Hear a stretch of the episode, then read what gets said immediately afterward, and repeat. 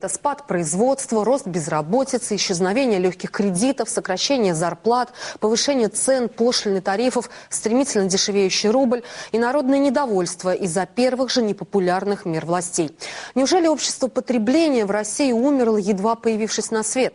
Я не могу получить деньги, я слышу какие-то отговорки, а, что какой-то кризис, а, что подождите, нет наличности. Похоже, это было началом конца. Банки, которые привыкли к тому, что в любой момент дешевые кредиты можно взять за рубежом, вдруг осознали, что там, на Западе, у их коллег свои проблемы. Деньги внезапно закончились у всех. Российский рынок акций отреагировал на это своим первым серьезным падением. Финансовый крах 2008 года. Тот самый момент, когда путинская экономическая сказка про вечный рост экономики и благосостояние граждан раз и навсегда закончилась. И россияне, которые поддерживали Путина в первые два срока, начали что-то серьезно понимать. Это Владимир Милов и продолжение нашего цикла про лихие двухтысячные. Правда о том времени, которую вам не расскажут по телевизору. И сегодня мы поговорим вот об этом поворотном моменте, когда выяснилось, что все, что Путин рассказывал про десятилетие невероятного будущего экономического роста, оказалось банальным враньем. А в России вслед за новым снижением котировок США сегодня тоже новое падение на бирже. И к вечеру снижение цен на акции в какой-то момент даже приобрело характер панического обвала. С подробностями Сергей Тугушев.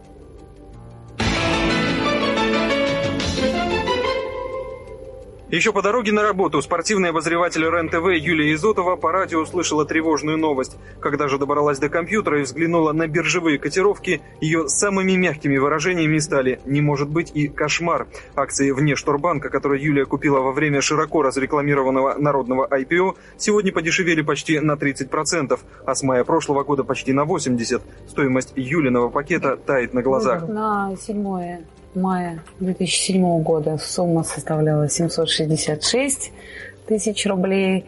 На данный момент она составляет 174. Помимо ВТБ сегодня подешевели все ценные бумаги крупнейших российских компаний. Такого биржевого обвала в истории России не было со времен дефолта в 98-м. Уже как обычно придуманный анекдот. Студент финансовой академии валяется пьяный в коридоре. Профессор в гневе спрашивает его, какой курс? Пьяный мгновенно отвечает 27 рублей 35 копеек.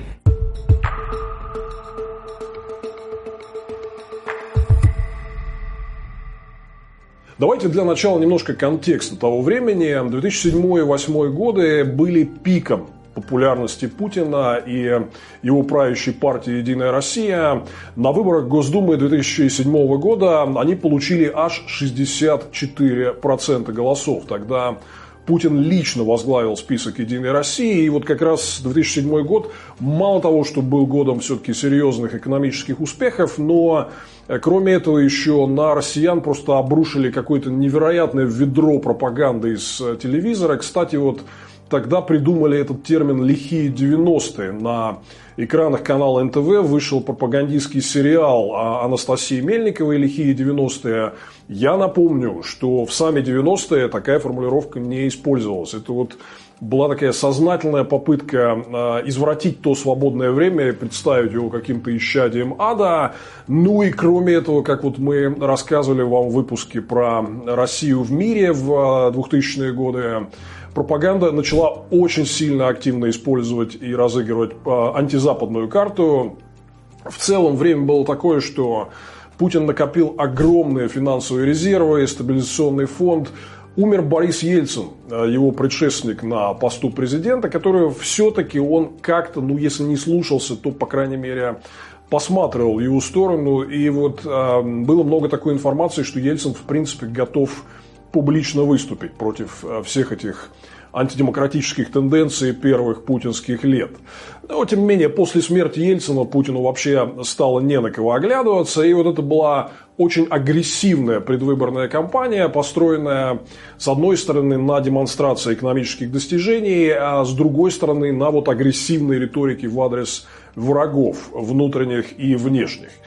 Конечно, экономика – это было главное, то, что Путин продавал. Э, и когда вот он произносил в ноябре 2007 года, за несколько недель до выборов, свою знаменитую, печально знаменитую Лужниковскую речь, Ну, прежде всего, конечно, он хвастался экономическими достижениями. Надо сказать, что хотя в экономике накопились уже в то время серьезные проблемы, но и достижения были тоже очень серьезные. За первые два путинских президентских срока средние темпы годового роста ВВП превышали 7%, а среднегодовые темпы роста реальных доходов населения выше 12%. И э, с 1999 года, с момента, когда Путин фактически пришел к власти, вот к этим выборам Госдумы 2007 реальные доходы россиян увеличились ни много ни мало в два с половиной раза. Всего за 8 лет. Конечно, Путин э, хвастался этим ростом благосостояния россиян. Это было главное, что он э, поднимал на щит. Злая ирония этой ситуации состояла в том, что вот буквально через несколько месяцев после этой самой Лужниковской речи наступит крах. Экономика обвалится, обвалится фондовый рынок и, в частности, вот та самая пресловутая капитализация а, акций российских компаний уже больше никогда не вернется к тем рекордным значениям, о которых говорил Путин.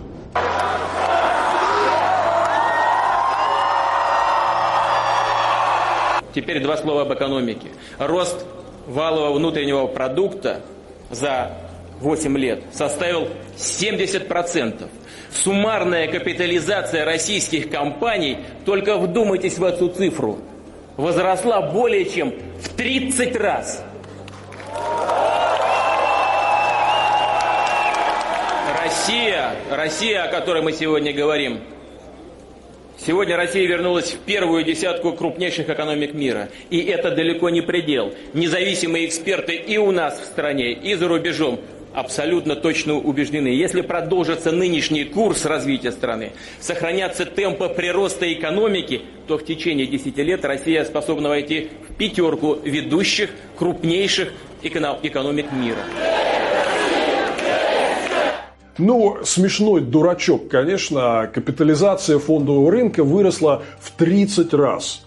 Буквально через несколько месяцев после этого она обвалится и уже никогда назад не вернется. Вот можете посмотреть на график индекса РТС. Вот то самое пиковое значение, это вот середина 2008 года, буквально спустя короткое время после путинского хвостовства, а потом вот все пошло, нырнуло глубоко вниз и дальше до прежних высоких некогда значений индекс российской биржи никогда больше не восстановился.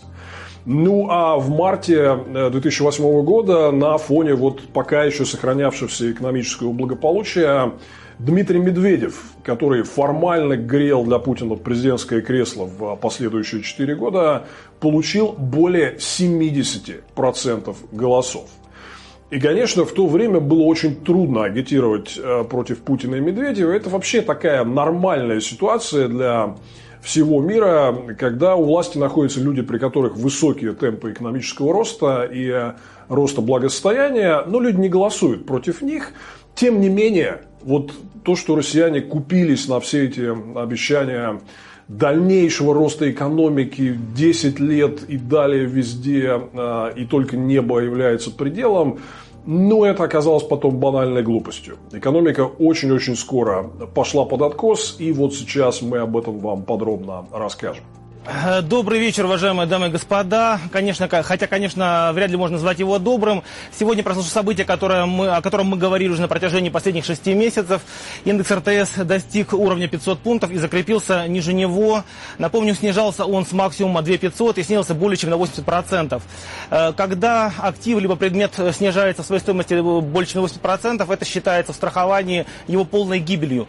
Поэтому мы, согласно давней русской традиции, хотим сегодня проводить последний путь российский фондовый рынок. Ну, в такой момент, э, конечно же, всегда многое хочется сказать, э, разные слова крутятся в голове, разные мысли приходят в голову. Но, как говорится, об ушедшем либо хорошо, э, либо ничего. Поэтому мне хотелось бы от всех нас поблагодарить российский фондовый рынок, сказать ему спасибо за то, что он э, дал нам заработать э, более 60% в 2005 году, более 70% в 2006, заработали также мы в 2007, более 25%, э, а 2008 год забрал у нас все то, что было, как говорится, нажито во все э, эти э, непростые годы. Поэтому спи спокойно, друг дорогой, пусть деньги веба будут тебе пухом.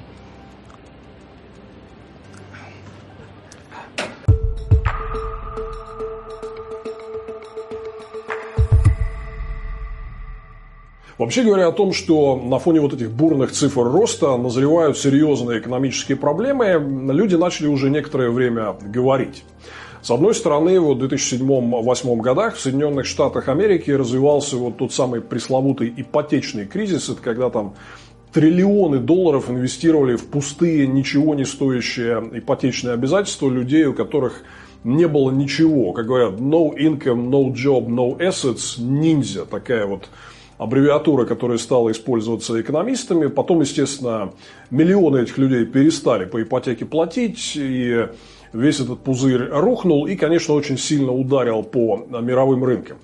Но многие люди говорили о том, что путинская экономика, ее рост носит такой спекулятивный характер – что под этим на самом деле лежит очень неэффективная модель, основанная на коррупции, на доминировании государственных и олигархических монополий, вот близких к правящему клану. И огромные деньги, десятки миллиардов долларов и больше, просто разворовываются или тратятся на неэффективные проекты. Мы сейчас э, чуть подробнее а, поговорим с вами об этом. Таким образом, вот весь тот рост, который мы наблюдали в первые два путинских срока, он был обусловлен просто банальным притоком нефтяных денег и притоком прежде всего спекулятивного капитала. С 2004 года э, прекратилась приватизация и пошла национализация экономики. Фактически к этому моменту уже э, ключевые сектора оказались под контролем путинских олигархов. И мы вот увидели фамилии Исечина в Роснефти, который тогда был председателем совета директоров, и там какого-нибудь Костина в банке ВТБ. Таким образом, было видно, что вот эта коррумпированная олигархическая экономика, но она содержит в себе серьезные изъяны. Она идет к тому, что десятки миллиардов долларов выбрасываются на ветер и разворовываются, ведет к серьезному росту экономического неравенства, ведет к подавлению предпринимательской активности. Вот это был тот момент, когда стало ясно, что приток капитала в Россию он носит прежде всего спекулятивный характер, а долгосрочных стратегических инвесторов, которые у нас хотят что-то строить, не пускают. Потому что уже появились путинские дружки Тимченко, Ковальчук, Ротенберг, которые все самые сладкие сферы распилили себе сами. И вот об этом тогда мы открыто написали с Борисом Немцовым в нашем докладе «Путин. Итоги» первая его версия, которая была опубликована в феврале 2008 года. Честно сказать, над нами многие смеялись тогда, потому что говорили, слушайте, ну мы понимаем всю вашу критику, но огромная цифра экономического роста. Два с половиной раза рост благосостояния россиян за 8 лет. Ну, это все разговоры в никуда. Никто этого не услышит. Но, тем не менее, мы считали важным предупредить россиян о том, что вот за всем этим лоском и внешним фасадом бурного экономического роста э, скрываются серьезные структурные проблемы. Неэффективность, коррупция, государственная олигархическая экономика, которая никуда нас никакому прогрессу не выведет. И в итоге исторически, конечно, мы с Немцовым оказались правы. И если раньше, например, для нас падение даже до 30 долларов было не катастрофой, да. то сейчас я утверждаю, что из-за неэффективности и коррумпированности режима падение ниже 50 будет катастрофой. Катастрофой. Владимир сказал очень точно, что они находятся в состоянии нефтяной эйфории. Они не понимают, как вообще в условиях кризиса жить. Они всегда жили в условиях халявных денег. А, ну, из бронзбой там бьют по ним там нефтью, да, нефтедолларами. Они уже не знают, как от этого отмахиваться, как по карманам это все распределять, да. Вот, ну, сами понимаете, вдруг раз говорят, все, халява кончилась, дорогие друзья. Они не готовы к этому. Это очевидно. Конечно, есть люди, есть Гайдар, там, да, э, есть э, там Володя Мау, есть э, там тот же Милов, есть еще люди, которые знают, но они, во-первых, не допущены ни до чего, да, и к ним придут только когда уже все рухнет, уже окончательно, знаете, все под обломками, уже когда они все окажутся, вот тогда они выползут там в остатки, знаете, с помощью Шойгу, видимо, их там раскопают, вот, и они скажут, ну, ребят, приходите, все, все пропало. То есть, я считаю так, кризис мировой, безусловно, может ударить по России и по нынешнему режиму, Нынешний режим абсолютно амбициозный, маловменяемый, не обращающий внимания на интеллект российский и на наших специалистов. Режим очень неадекватный и очень, я бы сказал, твердолобый. Поэтому он этот кризис профукает. И, в принципе, такой вариант развития событий возможен. Вообще, вот э, два слова про эти э, Путин-итоги, такое лирическое отступление, как мы решили его написать. Дело в том, что я тогда, вот в нулевые годы, во второй половине нулевых, был довольно известным колумнистом деловой газеты «Ведомости», который, конечно, там ну, читали все, кто э, интересовался политикой, экономикой в России. И я был там одним из самых острых критиков Путина. Меня очень сильно раздражало то, что вот все хвалят Путина за цифры экономического роста, но это цифры на бумаге, а за этим скрывается а, огромная проблема и даже деградация во многих сферах. Вот я в течение 2007 года в противовес всей этой телевизионной пропаганде про лихие 90-е врагов Запада и путинские достижения ввел такую регулярную колонку «Путин итоги», где вот анализировал самые разные аспекты, как там, например, ухудшилась э, ситуация с качеством дорог. Был, никакого прогресса не было в борьбе с преступностью. Ну и много еще чего такого. И Борис Немцов, когда вот э, э либеральная партия СПС и Яблоко потерпели очередное поражение на выборах Госдумы, он тогда, очевидно, искал вот какой-то новый подход, какой-то шаг вперед против вот этих вечно проигрывающих старых демократов, он позвонил мне и сказал, слушай, давай сделаем нечто, чего не делал еще никто до этого. Давай сделаем простым, понятным языком для людей э, такой серьезный, всеобъемлющий доклад вот о реальных проблемах и язвах путинизма и распространим его массовым миллионным тиражом. Откровенно говоря, потом мы это и сделали, и а вот был даже опрос э, Левада-центра, мы издавали много последующих версий доклада «Путин итоги», и э, цифры Левада-центра показывали, что, в принципе, довольно заметное количество людей в стране выше статистической погрешности знали об этом докладе или читали его. Э, чтобы его купить, тогда еще можно было вот купить в киоске физическую копию. Вот киоску «Новой газеты» на Пушкинской площади в дни премьеры этого доклада даже выстраивались некоторые э, очереди. Так вот, э, собственно говоря, Немцов тоже активно комментировал итоги первой путинской восьмилетки, он написал тогда очень прикольный текст в «Ведомостях», который хорошо отражал ситуацию.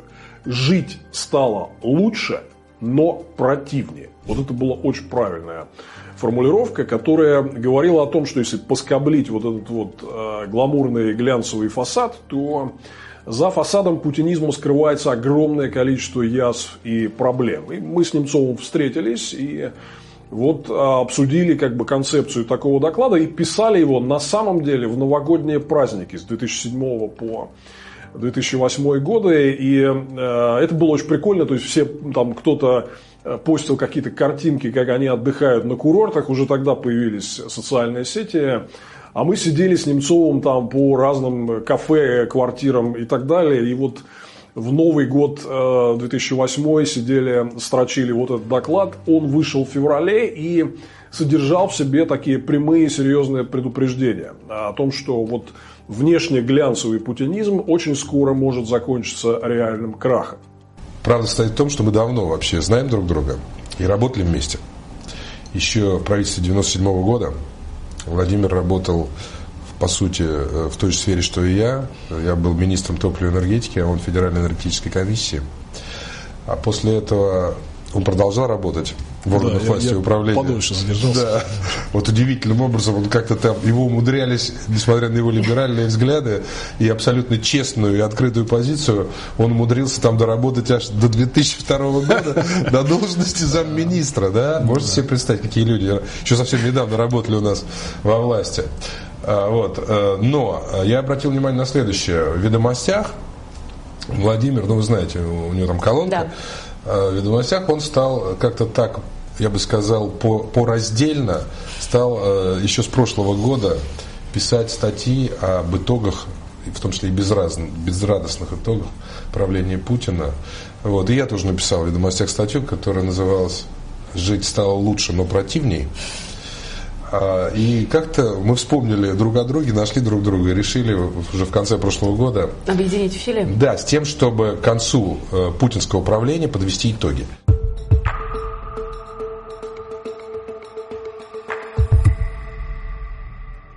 Но много предупреждений шло и от других экспертов и экономистов. Наверное, первым человеком, который в начале 2008 года выступил и сказал, что Россию ждут очень серьезные проблемы и ее сильно затронет надвигающийся мировой кризис, был Егор Гайдар.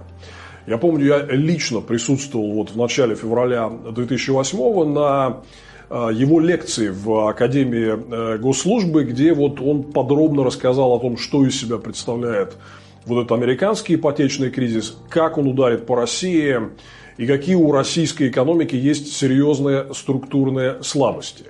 Выступление Гайдара, надо сказать, было большим контрастом в тот момент, потому что вот у нас была распространена такая официальная формула, что на фоне американского кризиса Россия – это такой островок стабильности. Это прямая цитата из э, тогдашнего министра финансов Кудрина. И вот вокруг э, выступления Гайдара обернулась бурная полемика. Например, смешно. Вот мы здесь периодически с вами поминаем такого деятеля, как бывший советник Путина по экономике Андрей Ларионов – который тогда очень резко раскритиковал статьи и выступления Гайдара, сказал, что все это чушь, выдумки, какие-то странные суждения, и он реально вот буквально до того самого физического обвала бирж в сентябре 2008 года Иларионов там стесал весь язык, рассказывая, что Гайдар выдумывает и никакого кризиса не будет. Но в итоге Егор Гайдар оказался стопроцентно прав, и в сентябре ситуация рванула. Наши российские э, власти э, э, некоторое время не понимали серьезности последствий для России, для российской экономической политики волны мирового экономического кризиса. Были разговоры о том, что мы будем тихой гаванью, там, надежным убежищем, что цены на наши основные экспортные товары никогда не упадут, потому что есть э, Китай и Индия и так далее. На самом деле потребовалось очень немного времени, чтобы наши власти поняли, что жизнь изменилась.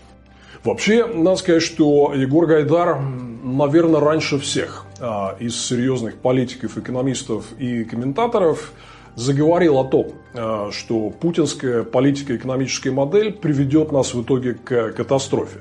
Ну, это сейчас задним умом, а многим из нас все понятно. А вот тогда, в середине нулевых, это было далеко не так очевидно. Очень многие люди, которых вы сейчас считаете людьми либеральных взглядов, многие из которых открыты против Путина, против войны, очень многие из них тогда присягали этой системе и говорили, что ну да, у нас есть отдельные небольшие недостатки, но тем не менее, понимаете, вот плетью обуха не перешибешь, Путин обеспечил нам экономический рост.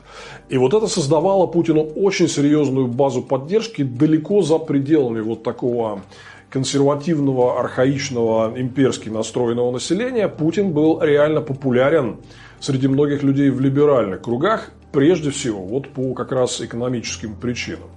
И Егор Гайдар очень серьезно заговорил о том, э, какие изъяны и проблемы на будущее содержит в себе путинская политико-экономическая модель в своей книге «Гибель империи», которая вышла в 2006 году. И если вы сейчас услышите эти строки, то у вас, я уверен, волосы встанут дыбом. Вас эти слова просто шокируют. Напоминаю, они были сказаны почти 20 лет назад. Егор Гайдаров. Отрывки из книги «Гибель империи». Эксплуатация постимперского синдрома – эффективный способ получить политическую поддержку. Концепция империи, как государства мощного, доминирующего над другими народами, продукт, продать который так же легко, как Кока-Колу или Памперсы. Чтобы рекламировать его, интеллектуальные усилия не требуются. Проблема страны, столкнувшейся с постимперским синдромом, В том, что разжечь чувство ностальгии по утраченной империи легко. Призывы к ее восстановлению на практике же нереализуемы. Сказать «восстановление империи – благо для народа» нетрудно. Этот лозунг обречен на популярность. Но реальность в том, что возродить империю невозможно. Произнеси несколько фраз, суть которых в том, что нам нанесли удар ножом в спину, во всем виноваты инородцы, которые расхитили наше богатство. Теперь мы отберем у них собственность и заживем хорошо. И дело сделано. Эти фразы не надо выдумывать самому, достаточно прочесть учебник, посвященный нацистской пропаганде, и успех обеспечен. Это политическое ядерное оружие. Его редко применяют. Конец тех, кто его использует, как правило, трагичен. Такие лидеры приводят свои страны к катастрофе. К сожалению, в России в последние годы ящик Пандоры оказался открытым обращение к постимперской ностальгии, национализму, ксенофобии, привычному антиамериканизму и даже к не вполне привычному антиевропеизму вошли в моду. А там, глядишь, войдут и в норму. Важно понять, насколько это опасно для страны и мира. Если кто-то из э, зрителей моего канала вдруг еще не читал книгу Егора Гайдара «Гибель империи», который я много раз рекомендовал, то обязательно сделайте это. И вот вы увидите, как еще в середине нулевых годов Егор Тимурович поставил очень четкий, безотказный диагноз всей путинской системе. Ее ждет катастрофа. На самом деле, вот э, тогда, когда эта книга писалась, в середине нулевых годов, активно шел процесс национализации бывших э, частных активов, ну, например, а, государственные компании разграбили активы ЮКОСа, а, собственники которого Ходорковский, Лебедев и многие их сотрудники оказались в тюрьме. И все эти нефтегазовые активы достались э, Сеченской Роснефти и Газпрому Миллера.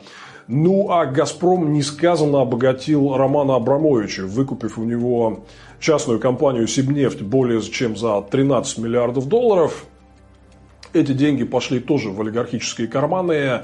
Возникли вот такие деятели, как э, Ротенберг или Тимченко, которые стали крупнейшими подрядчиками по строительству нефти и газопроводов. Кстати говоря, вот э, через некоторое время на политическом небосклоне России взойдет звезда Алексея Навального, и он как раз прославился вот впервые, стал действительно очень популярным блогером, а потом политиком а когда начал публиковать вот эти а, антикоррупционные расследования о том, как пилят в госкорпорациях, как пилят в ВТБ, как пилят в Транснефти и много что еще важного. Вот эта вот национализация экономики на э, публичном антиолигархическом пафосе и разворот государственной политики в сторону имперского реваншизма, ну, Гайдар тогда уже поставил всему этому очевидный диагноз – Егора Гайдара не стало в декабре 2009 года. И, кстати говоря, в ноябре 2006 с ним случился эпизод в Дублине, который, в общем, так и не был расследован, но он содержал все признаки отравления. Мы много с вами говорили о том, как а, путинская охранка выработала целую систему отравлений своих политических оппонентов. Ну, хотя здесь сложно утверждать что-то определенное. Я лично говорил с Гайдаром всего лишь э, пару месяцев спустя после этого эпизода. Он был убежден, что а, это отравление. А, тем не менее, вот в лице Гайдара мы, конечно, потеряли человека, который вот понимал а, систему, которую построил Путин, наверное, лучше многих других. И я думаю, что если бы Гайдар был жив, если бы Борис Ельцин был жив, то эти видные реформаторы из э, прошлого, они, конечно же, выступили безоговорочно против путинской агрессии в отношении Украины и всего того ужаса, репрессий, э, которые мы видели в последние годы. При Путине ограбили «Газпром». Его друзья да, и подельники захватили четыре фундаментальных многомиллиардных актива «Газпром». Четыре. Захватили крупнейшую страховую компанию «Сагаз», она миллиарды долларов стоит. Захватили «Газфонд», это крупнейший негосударственный пенсионный фонд. Захватили крупнейший после Сбербанка «Газпромбанк». И захватили, для вас особенно интересно, за 166 миллионов долларов «Газпром Медиа», куда входит, я извиняюсь, НТВ и ТНТ, и Дмитрий Медведев оценивал «Газпром Медиа» В 7,5 миллиардов долларов. Уже после того, как после того. ее отдали «Газпромбанку». Вот мы задаем вопрос, каким образом случился захват? Второй вопрос. Сделка Абрамович, Путин, Газпром. 13,7 миллиарда долларов обошлась она бюджету и Газпрому. Мы задаем вопрос, зачем из бюджета больше 7 миллиардов э, долларов платили э, Абрамовичу? И вместо того, чтобы направить э, деньги, огромные деньги, на решение проблем э, здравоохранения, увеличение э, продолжительности жизни, вместо всего этого мы видим, что помогают структурам, связанным с путинским кланом, накачивая их деньгами. Кому это надо? Что это за политика? Да. Самый крупный рост бюджетных расходов за период правления Путина – это расходы на госаппарат, э, правоохранительную деятельность и безопасность. С 4 до 40 миллиардов долларов э, все это дело раз. выросло. Да. да. И где результаты, собственно... Замечу, убийства 33 тысячи, не уменьшилось. Разбойные нападения и грабежи увеличились. Понимаете, они же ни одного вопроса не решили. Хотя расходы в 10 раз увеличились. Вот они хвастаются национальными проектами. На 2008 год цена национальных проектов 12 миллиардов долларов. На 2008. 2007 было там около 10. Да? 12 миллиардов долларов. А сами заплатили Абрамовичу из бюджета и Газпрома 13,7 миллиарда.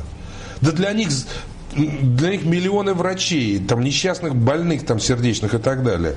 Работники сельского хозяйства, бесквартирные люди в рамках программы жилье, да, вот. И э, те, кто пытаются получить образование в стране, ничего не значит по сравнению с одним человеком.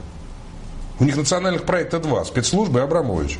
Итак, собственно, сам кризис. Он грянул в сентябре 2008 э, года через полгода после триумфального избрания э, Дмитрия Медведева президентом России. Медведев, напомню, получил более 70% голосов и, в общем, фактически никакой серьезной конкуренции тогда не было, хотя там были другие кандидаты, которых не пустили на выборы. Мы обо всем этом с вами еще поговорим и отдельно о президентстве Медведева тоже. Но сейчас о кризисе, собственно, что там произошло, как часто бывает, все началось с банков, и один из первых посыпался банк Китфинанс Александра Винокурова, что создало серьезную панику и распродажи на бирже. Вот, собственно, тогда вот индекс РТС рухнул в преисподнюю и в общем и целом а, после этого не восстановился. А в следующем 2009 году а, падение российского ВВП составило минус 8%. Это рекордная цифра, которая была даже больше, чем во время дефолта 1998 года.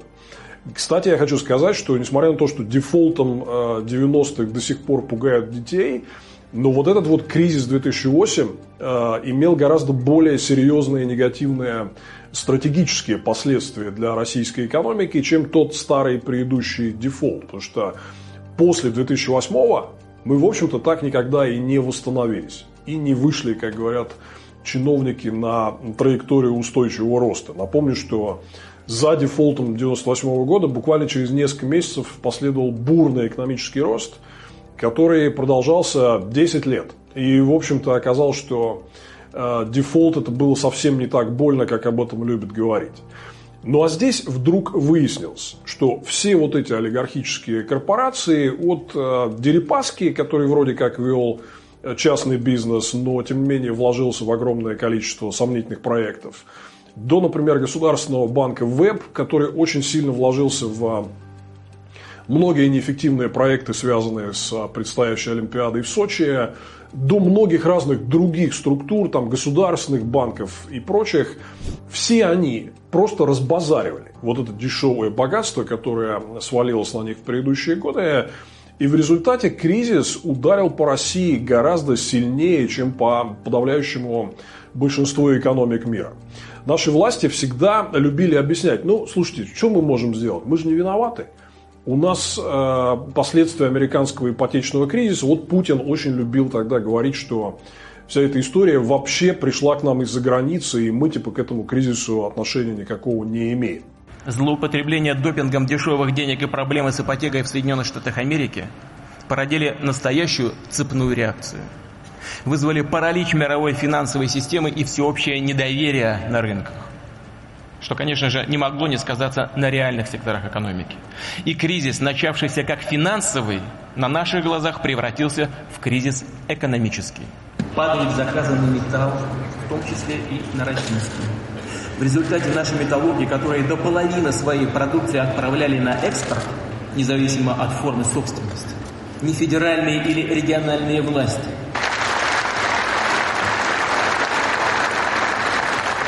Россия, как и другие развитые экономики мира, находится в сложных условиях большого количества неопределенных факторов мировой экономики, на которые прямо ни мы, да и никто другой повлиять сегодня не можем.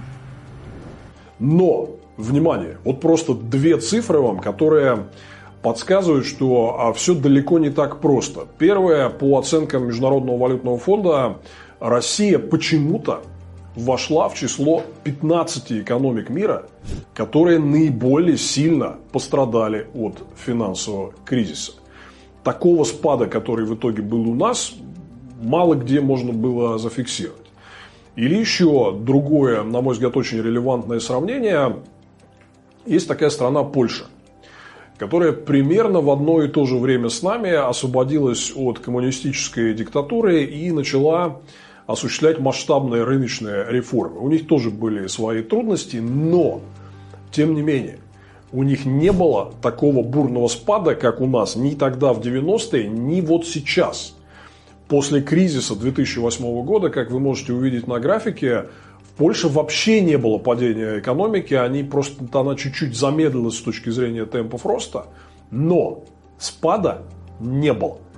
Хотя мы вот там 20 лет делали вроде как примерно похожие реформы, а в России, тем не менее, было зафиксировано колоссальное падение. В чем же дело? А дело в том, что в Польше построили открытую, высококонкурентную и не олигархическую экономику.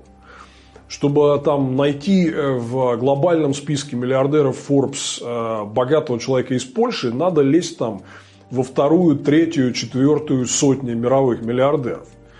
А в России путинская модель привела к невероятной концентрации капитала, и у нас в первой форбсовской мировой сотне только вот десяток человек самых богатых людей мира – это россияне. И в целом Россия э, традиционно входила в топ-5 э, стран по количеству миллиардеров. Таким образом, вот этот наш экономический рост, он сопровождался серьезной аномалией богатство концентрировалось в руках очень немногих людей. При этом эти немногие люди вкладывали эти деньги, внезапно вот обогатившись, черт знает во что. Или в многомиллиардную коррупцию, или в неэффективные проекты.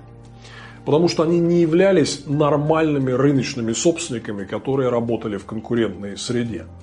Они знали, что поскольку они приближенные Путина, то Путин всегда им все убытки компенсирует за наш с вами счет. И вот ровно так и произошло по итогам кризиса 2008 года, когда вот э, все эти экономические трудности просто вскрыли брюхо этой дохлой рыбы путиномики, и олигархи и банкиры выстроились за многомиллиардной госпомощью. Путин им эту помощь раздал из наших с вами денег. И они знали, что так будет. Потому что они вместе с ним работают на один карман. Это одна и та же мафия. И Путин своих не кинет. Они это хорошо понимали, поэтому не парились и вкладывали деньги в абсолютно неэффективные проекты.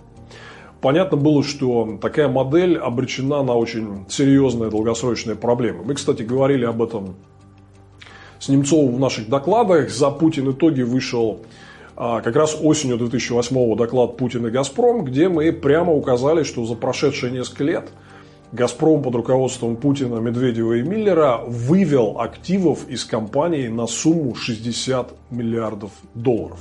Вывел в частные руки. Это вызвало тогда колоссальный шум и визг со стороны власти и государственной пропаганды, но тем не менее факт остается фактом.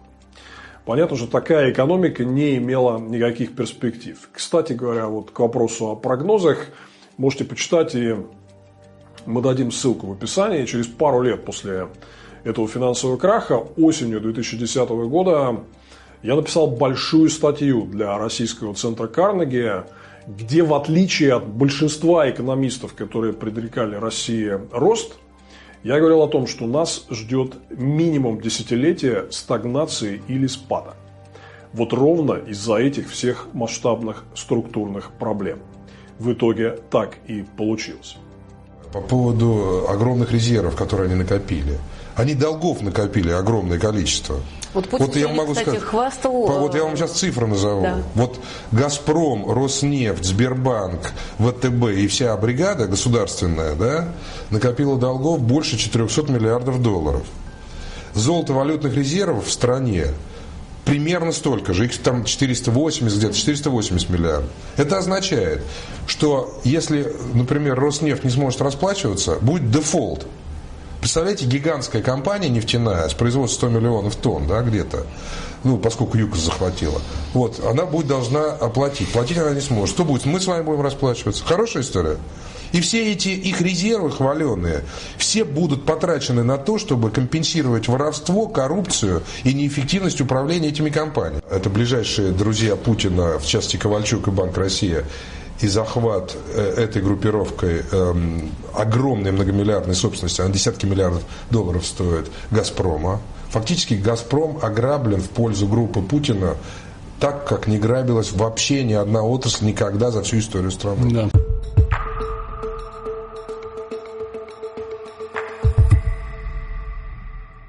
У всей этой истории было дополнительно два очень плохих последствия.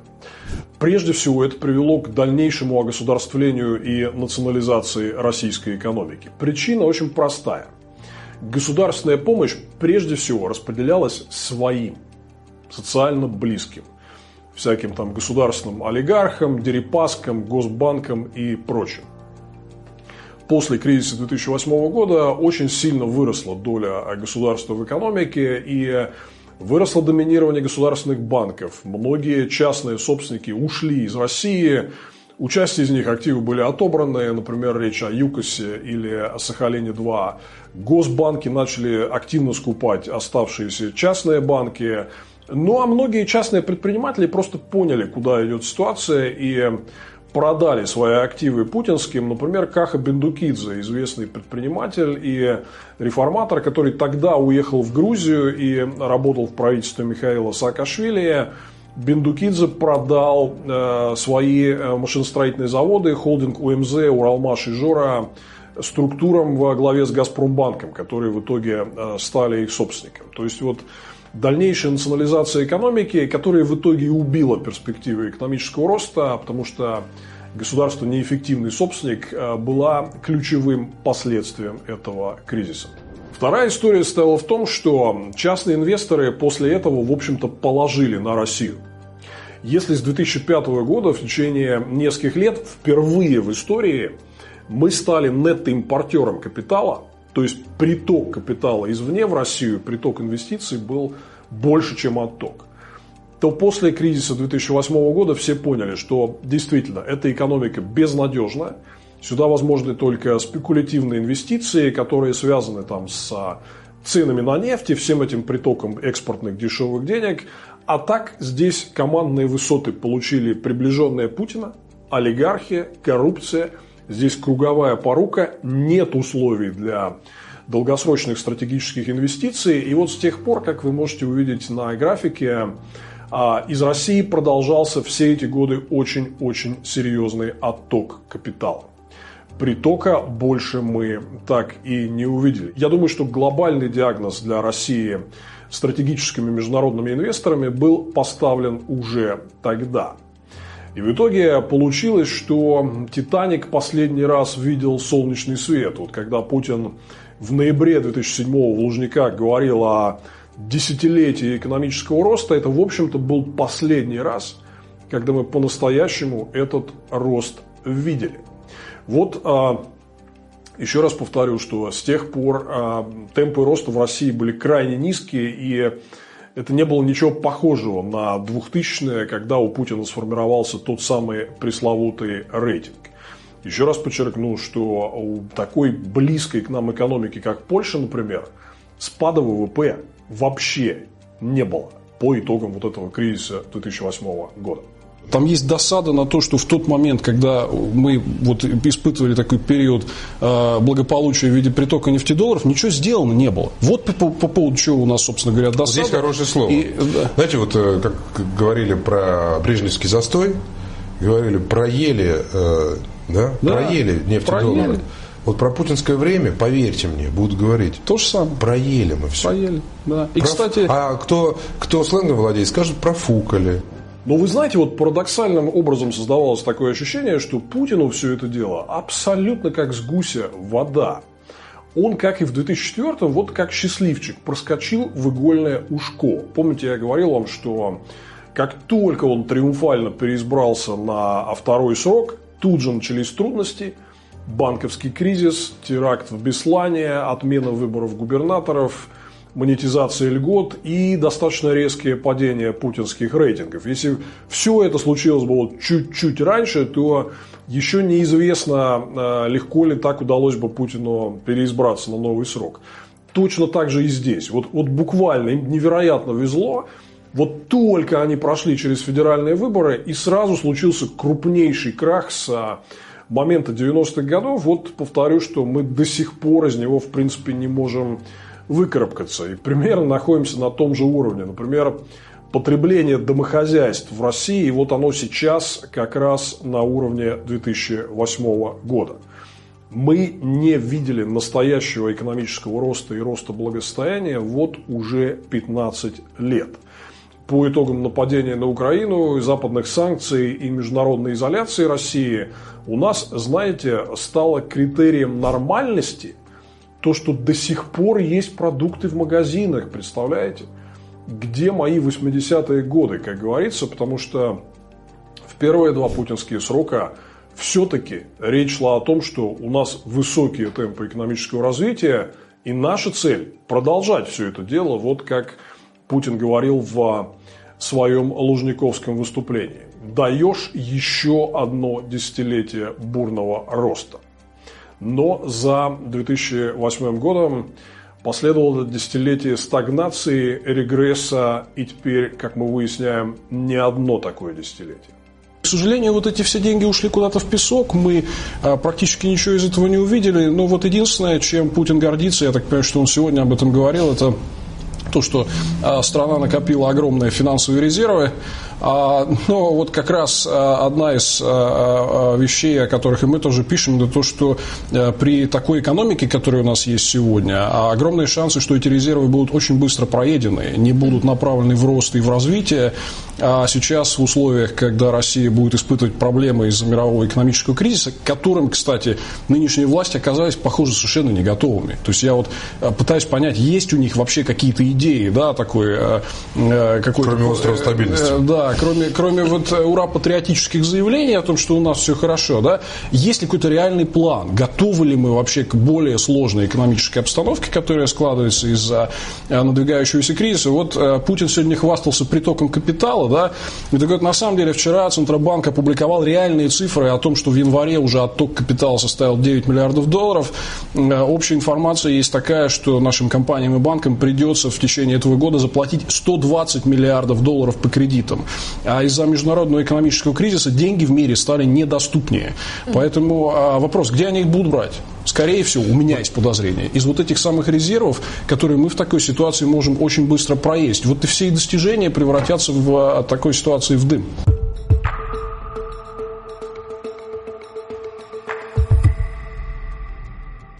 Самый интересный момент, что со всем этим были связаны такие прямые политические последствия. Если до 2008 года позиции Путина, Единой России были, в общем-то, незыблемы и, в принципе, вот даже несмотря на то, что они давили оппозицию, выборы стали нечестными, контролируемыми, но, тем не менее, у них была серьезная органическая популярность. И выборы они, в принципе, я думаю, что выиграли бы без проблем, даже если оппозиция на выборах бы была и могла нормально вести кампанию. Но вот после 2008 года у них пошли осечки и сбои одна за другой. Они начали проигрывать в регионах. А, это была ситуация такая довольно заметная, просто как год за годом в разных регионах, там Екатеринбург, Нижний Новгород, многие другие, Особенно здесь отличалась Сибирь и Дальний Восток, и здесь мы видели очень серьезное падение результатов «Единой России». Впервые, там, например, в 2010 году а, единорос, вставленный, кстати говоря, Дерипаски, с треском проиграл выборы мэра Иркутска 30 на 60. И, конечно же, это было э, в том числе и следствием экономического кризиса. По стране пошел ропот, ропот недовольства. Люди начали понимать, что их обманули – что вот то, что они приняли за чистую монету, а, и вот это вот обещание еще 10 лет экономического роста, это был банальный сыр в мышеловке. Что их использовали для того, чтобы Путин смог консолидировать свою власть на долгое будущее, но при этом обещанного экономического роста не дали. Потому что гнилая олигархическая система, которая забирает все ресурсы для себя – а на людей ей, в общем-то, плевать. Тогда пошли и заметные серьезные выступления протеста, и в том числе вот известная история с выступлениями в Пикалево, где был завод у Дерипаски, и Путин тогда грозно на Дерипаску ругался, швырял демонстративно ручку на стол, но а, тем не менее вот это вряд ли могло скрыть того факта, что все эти проблемы на заводах Дерипаски и в Пикалево в том числе, они были вот неизбежным следствием неэффективности этой коррумпированной олигархической экономики.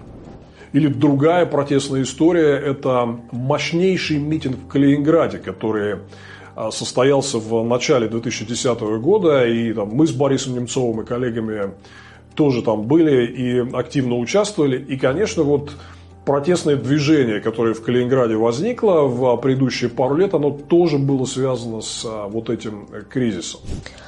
В Калининграде в эту субботу произошло событие, которого в нашей стране не было уже очень давно. На акцию протеста, которая была организована оппозиционными партиями, вышли от 9 до 12 тысяч человек. Пожалуй, это самая массовая акция протеста за последние годы. Среди организаторов все политические силы региона, кроме «Единой России», КПРФ, ЛДПР, «Справедливая Россия», «Яблоко», «Солидарность», «Патриоты России» и различные общественные организации Калининградской области. Вышедшие на митинг люди протестовали против повышения тарифов ЖКХ, транспортного налога, роста госпошлин и требовали отменить заградительные пошлины на иномарки. Акция протеста против повышения ставок автоналога уже собирала в Калининграде до 5000 человек. В ходе этой новой акции прозвучали и политические требования отставки губернатора области, федерального правительства и единороссов из местного заксобрания.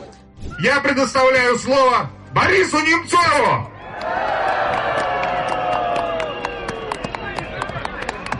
Добрый день, Калининград!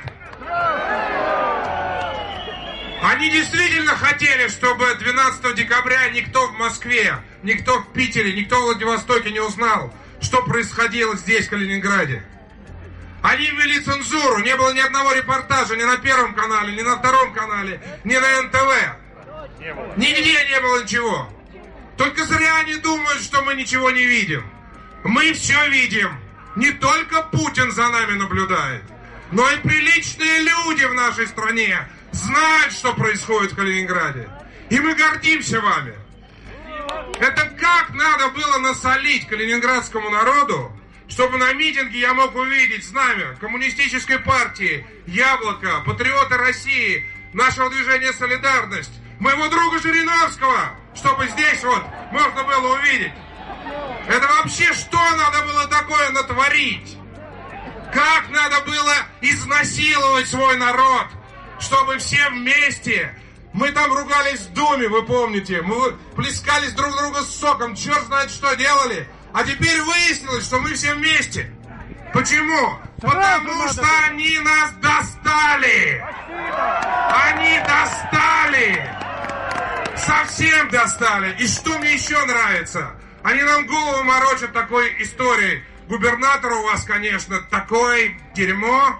Вот, но зато в Москве сидят приличные начальники. Вот они приедут, вот приедет барин, барин нас рассудит. Теперь, слава богу, в Калининграде все-таки умные люди живут. Они поняли, каков поп, таков и приход. Какой босс, такой и Путин. И тут без иллюзий. И когда вы говорите правительство в отставку и Путина в отставку, вы правильно говорите, в отставку. Потому что до тех пор, пока мы с ними там не разберемся в Москве, здесь на окраинах России будет безобразие твориться. И в целом я хочу сказать, что вот та картинка, которую вы хорошо знаете, протесты, которые случились на Болотной и Сахарова зимой 2011-2012 годов, она была чуть сложнее, чем многие вам преподносят. Потому что вот э, такая распространенная версия состоит в том, что вот люди просто хотели честных выборов там между Единой Россией, КПРФ и ЛДПР. А, но вот им честных выборов не дали, результаты сфальсифицировали, как будто в первый раз, да. И люди вышли на площадь защищать свои голоса. Это такая распространенная публичная версия. На самом деле, вот этот взрыв протестной энергии был во многом построен на том, что в предыдущие несколько лет люди начали власти задавать открытые вопросы из-за экономического кризиса.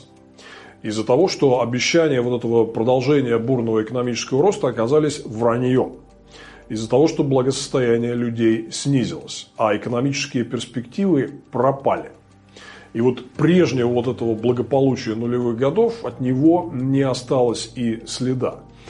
Это были очень такие серьезные э, факторы, которые внесли свой вклад в нарастание протестного движения по всей России. Например, весной 2011 года э, известные исследователи Михаил Дмитриев и Сергей Белановский опубликовали тогда доклад о росте протестных настроений, который прямо предсказывал, что в ближайшее время, и в том числе в связи с выборами, эти протестные настроения как-то прорвутся и выйдут наружу. Тогда вот Белановского и Дмитриева называли чуть ли не оракулами, которые вот как-то смогли, посмотрев в хрустальный шар, все это угадать. Но, в принципе, если взглянуть вот на картинку по регионам, и на последствия экономического кризиса, то было видно, что этот серьезный протестный потенциал нарастает. И, конечно, очень важным было то, что Алексей Навальный, который вот в эти годы уже стал таким серьезным, заметным политиком федерального уровня, он правильно угадал, что этой ситуацией можно и нужно воспользоваться. И на выборах 2011 года предложил свою э, стратегию «Голосуй за любую партию против Единой России» смысл этой кампании был в том, что фактически в России выборы превратились в такое событие референдумного типа. Референдум о доверии власти. То есть власть, как бы она существует сама по себе отдельно от народа, но ей периодически надо делать что-то такое, чтобы вот валидировать, подтверждать свое доминирование над всеми остальными политическими силами. И вот здесь э, очень важно, что когда вы на референдуме получаете менее 50%, то это, в общем, значит нет. Это значит, что люди хотят чего-то другого, хотят смены власти. И вот впервые в истории путинского управления правящая партия на выборах в декабре 2011 года получила меньше 50% голосов. 49. Это, конечно, было результатом и последствий кризиса – это, конечно, было результатом и появления в России нового политического класса, чем ярким лицом стал Алексей Навальный. Класса людей, которые уже не были готовы вот так а, спокойно воспринимать окружающую действительность, авторитарные тенденции, потому что экономика росла. Класса людей, которые поняли, что в стране что-то не так, которым не нравилась государственная олигархия, абсолютно оторванная от народа и перераспределяющая ресурсы прежде всего в свою пользу. Алексей Навальный здесь, конечно, сыграл колоссальную роль, но все это будет чуть позже. Я просто хотел бы, чтобы а, вы поняли одну очень простую вещь, что бурные протесты 11-12 годов и все последующее развитие протестного движения, оно, наверное, ведет свой отсчет все-таки чуть раньше. В предыдущие годы, когда в России сломалась машина экономического роста, созданная на первом путинском сроке, сломалась а неэффективный госкапитализм, а коррупцию, об олигархию. У людей забрали надежды на рост благосостояния, на который они сильно рассчитывали. И вся Россия начала недовольно роптать. Единая Россия стала проигрывать выборы в регионах, в итоге, по сути дела, и проиграла выборы декабря 2011 года.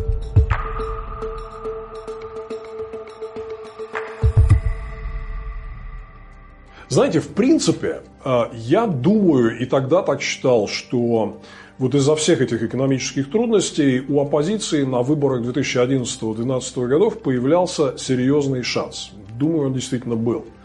Тогда можно было попробовать изменить э, всю эту ситуацию. Но, к сожалению, вот просто такое историческое стечение обстоятельств, э, где-то вот наша собственная глупость, опять не повезло – Проблема стояла в том, что нам подсунули того самого Медведева, который 4 года исполнял обязанности президента, хотя понятно, что все рычаги власти сохранялись в руках Путина, но, тем не менее, Медведев, хотя он не дал нам никакой оттепели, это была полнейшая иллюзия, тем не менее, вот он создавал этот оптический обман – что якобы у нас есть какая-то надежда на прогресс и на выход из этой олигархической экономики. Что у нас теперь не один человек руководит всем, а какой-то тандем, где вот э, тот участник тандема, который занимает кресло президента, он вроде такой более современный. У него iPhone. Он говорит, что свобода лучше, чем не свобода. Это была большая проблема потому что после начала кризиса 2008 года казалось, что мы сможем подхватить этот момент серьезного и глубокого народного недовольства. Но вот это президентство Медведева реально сбивало с толку. Люди думали, ну, видите, вот система как-то эволюционирует, и Медведев не такой жесткий какой-то плюшевый мишка, чуть помягче, значит, может быть, надо дать им шанс. Очень Большой проблемой было то, что многие люди из либеральных кругов вот именно в таком ключе об этом говорили и Медведева хвалили.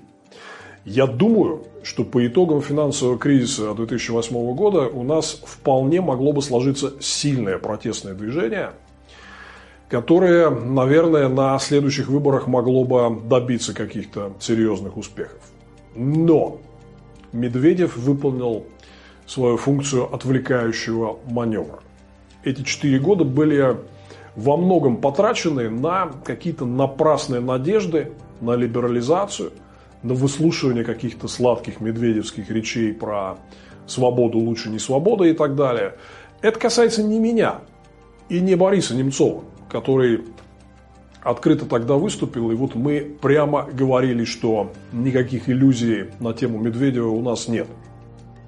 Вопросы, что изменится, когда станет президентом Медведев, да, в том, что он станет уже никто Вот, у нас специалист по Медведеву сидит, вот, можно? Да. Я так, я слушаю внимательно. На самом деле, если говорить о том, что изменится к лучшему, сейчас у многих людей есть некоторые ожидания по этому поводу, что он не такой плохой. Вот у вас, я так понимаю, на политсовете СПС вчера Борис там Надеждин были призывал а, некоторые выступления по этому поводу. Но давайте понимать, что вот э, у Не надо грязи, рассказываю. Вчера Союз правых сил сохранил лицо. Правильно. Вы принял блестящий блестящее решение правильно, правильно. объявить Молодцы. активный бойкот выборам со счетом 19-13. Хотя... Это произошло. Да, Какие претензии? Далось нелегко это, да. Борис но... Надеждин отрекся от своих опрометчивых слов. Отлично, отлично. Поклялся, что вообще больше никогда Давайте не будет... продолжим про Медведева. Вот давайте э, понимать, что несмотря на его благообразный внешний вид, вот этот портрет надо снять, и за ним обнаружить совсем другие лица. Абрамович, Волошин, угу. Дерипаска и так далее. И э, я думаю, что ждать, вот очень многие, у многих людей появились какие-то розовые надежды, что приход Медведева означает оттепель, там, перемены, либерализацию. Ничего такого, я думаю, нас не ждет. Mm-hmm. Я думаю, что Медведев человек такой жесткий, амбициозный, который любит власть. Кроме этого, за ним есть вот эта а, сильная а, бывшая команда, связанная с ельцинской семьей, которая, в общем, и была, по сути дела, вот архитекторами вот этой недемократической России, начиная с 2000 года. Вот эти люди очень много сделали для того, чтобы демонтировать в России открытую политическую систему, свободу прессы. Так это на самом деле, э, я думаю, что надо просто ждать продолжения того, что мы имеем сегодня. И вообще, если мы хотим перемен к лучшему в этой стране, вот все эти люди, я уверен, должны с э, политической сцены уйти. Но, тем не менее, э, очень многие люди на вот эту Медведевщину купились. Медведев стал сильным амортизирующим фактором для Путина, чтобы купировать вот это вот народное недовольство, прежде всего недовольство городского среднего класса. Это были основные люди, которые вот составляли энергию протеста на Болотной, Сахарова и в других городах России, которые выходили протестовать против путинизма, многие из них, к сожалению, в эту четырехлетку поверили в Медведевщину, поверили в то, что вот этот человек, который не является чекистом, не носит погон, носит айфон вместо этого, он представляет из себя какую-то альтернативу, какую-то надежду на будущее. Это была колоссальная ошибка. Я думаю, что если бы вот не попытка продать народу Медведева, то недовольство системой началось бы гораздо раньше.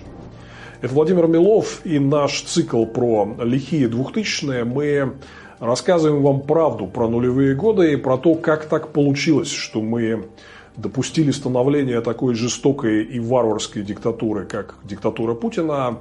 И вот в нашем следующем выпуске мы как раз и поговорим о вот этих четырех годах президентства Медведева. Расскажем вам, а такая ли это была оттепель, как многие люди любят об этом говорить. Подписывайтесь на наш канал, смотрите наши выпуски про 2000-е годы. И в целом мы здесь говорим правду о многих важных вещах, которые происходят в России и в мире. Правду без пропаганды, без конспирологии. И мы скоро с вами увидимся снова.